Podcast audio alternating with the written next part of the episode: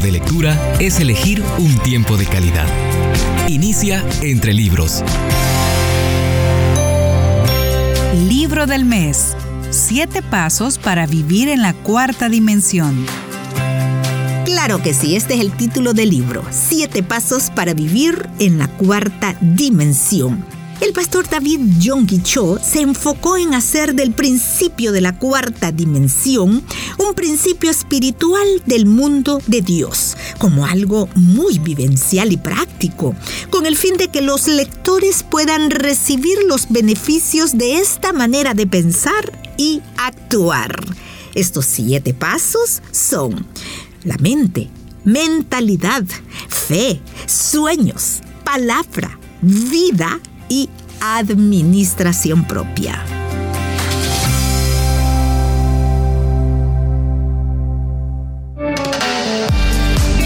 Quien te regala un buen libro, te ha regalado un tesoro.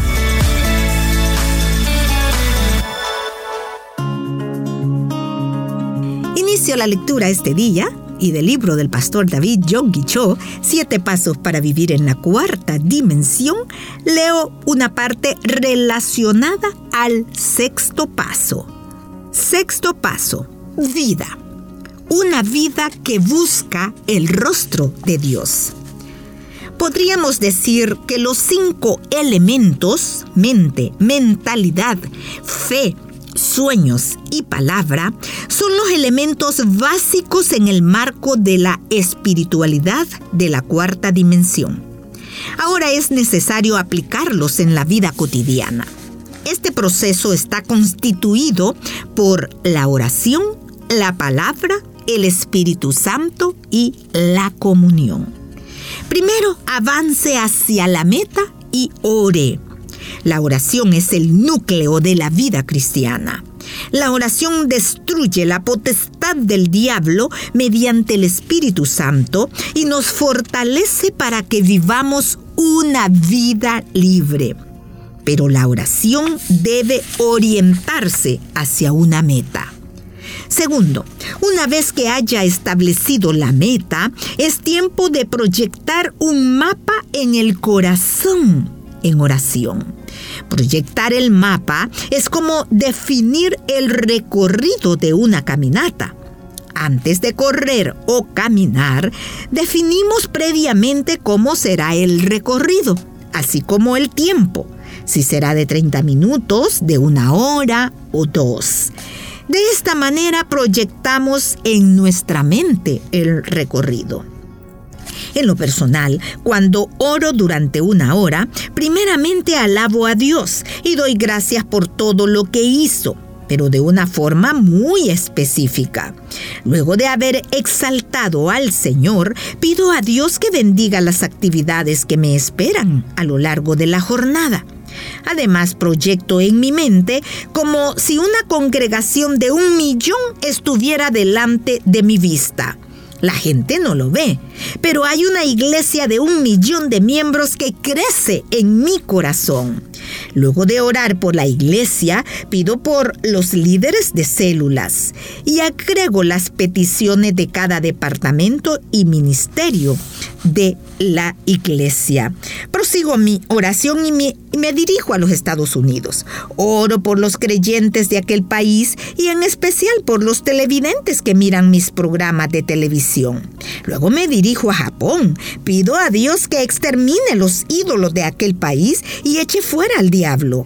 Y pido por el programa evangelístico de televisión y por la victoria de la batalla espiritual a lo largo y ancho del país.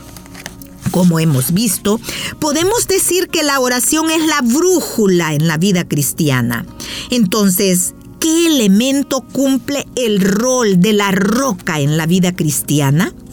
Es la palabra sin lugar a dudas. El fundamento de nuestra fe es fortalecido cuando aplicamos diariamente las enseñanzas de la Biblia la palabra de Dios. Pero simplemente el hecho de leer la Biblia no es de ningún beneficio para nuestras vidas, sino que debemos leer la palabra bajo estos cuatro principios.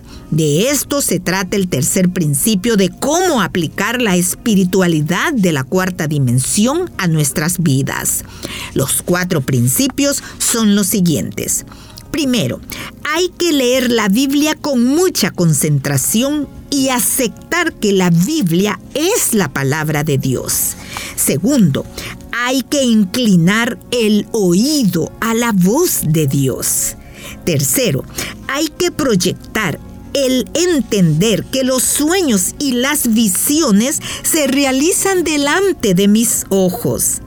Cuarto, hay que confesar la palabra decenas y cientos de veces durante el día, tanto sentado como de pie. De esta manera, usted logra que la palabra se conserve en su corazón. Siguiendo estos cuatro pasos, usted y yo podemos literalmente apelar a cualquier palabra de Dios. De esta manera podemos experimentar un milagro que jamás hayamos imaginado mediante el poder de Dios.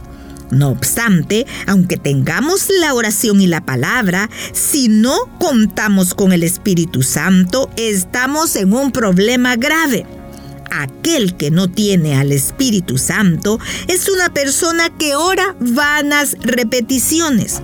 Por tanto, el cuarto paso es el proceso de beber el agua del Espíritu Santo.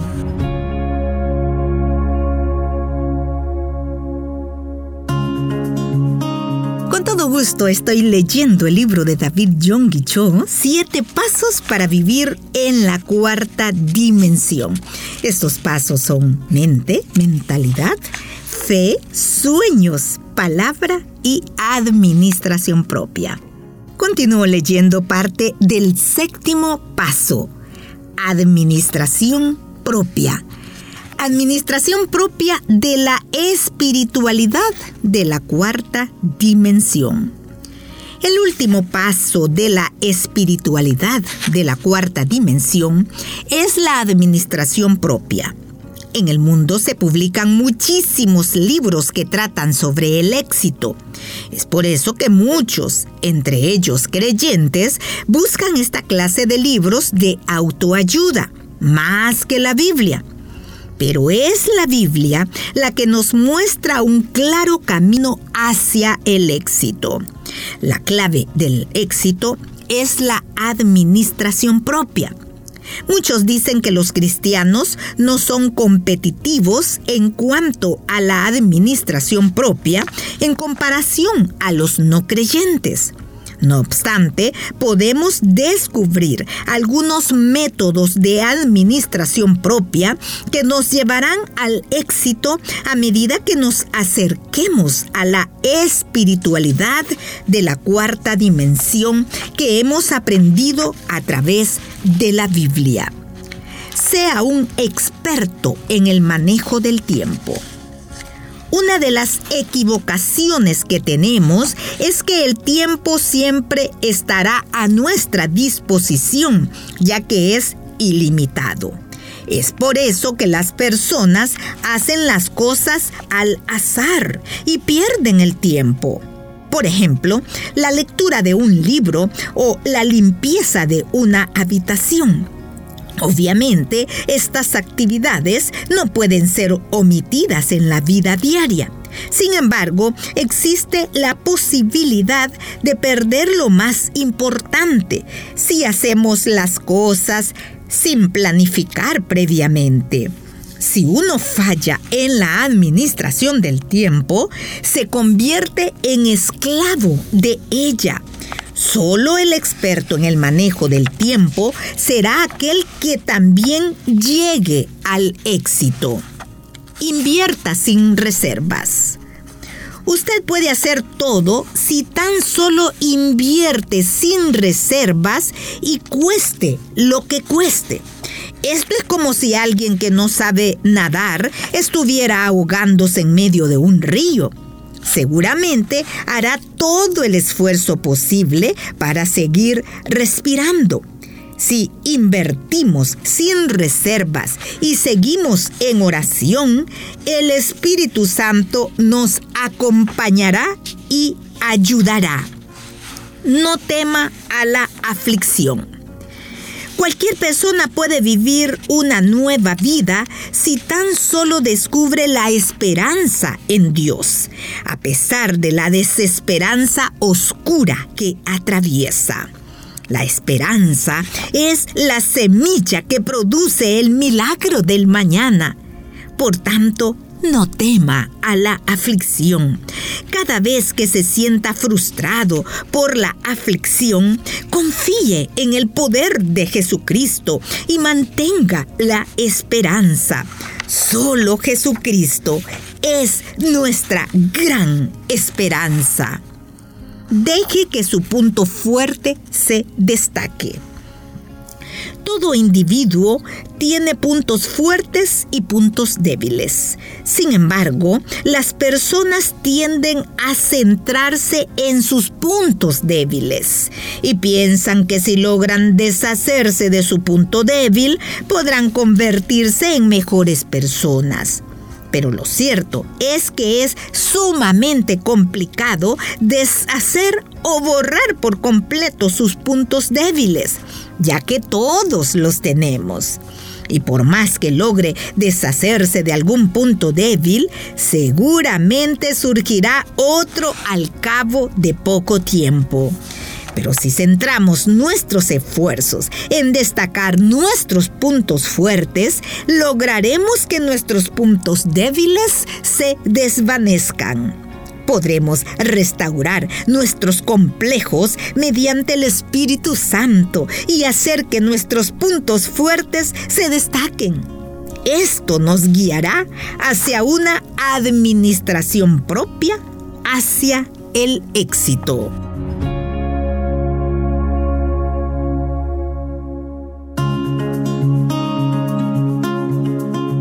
Persona sin propósito es como un barco sin timón. Con esta frase del pastor David John Guichó, cierro el programa este día con mucho agradecimiento por la atención que usted me ha prestado. Que el Señor le bendiga y hasta una próxima ocasión.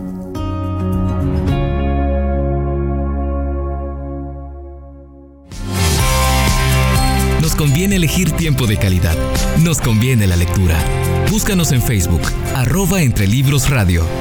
Esta es una producción de CCRTV, Corporación Cristiana de Radio y Televisión.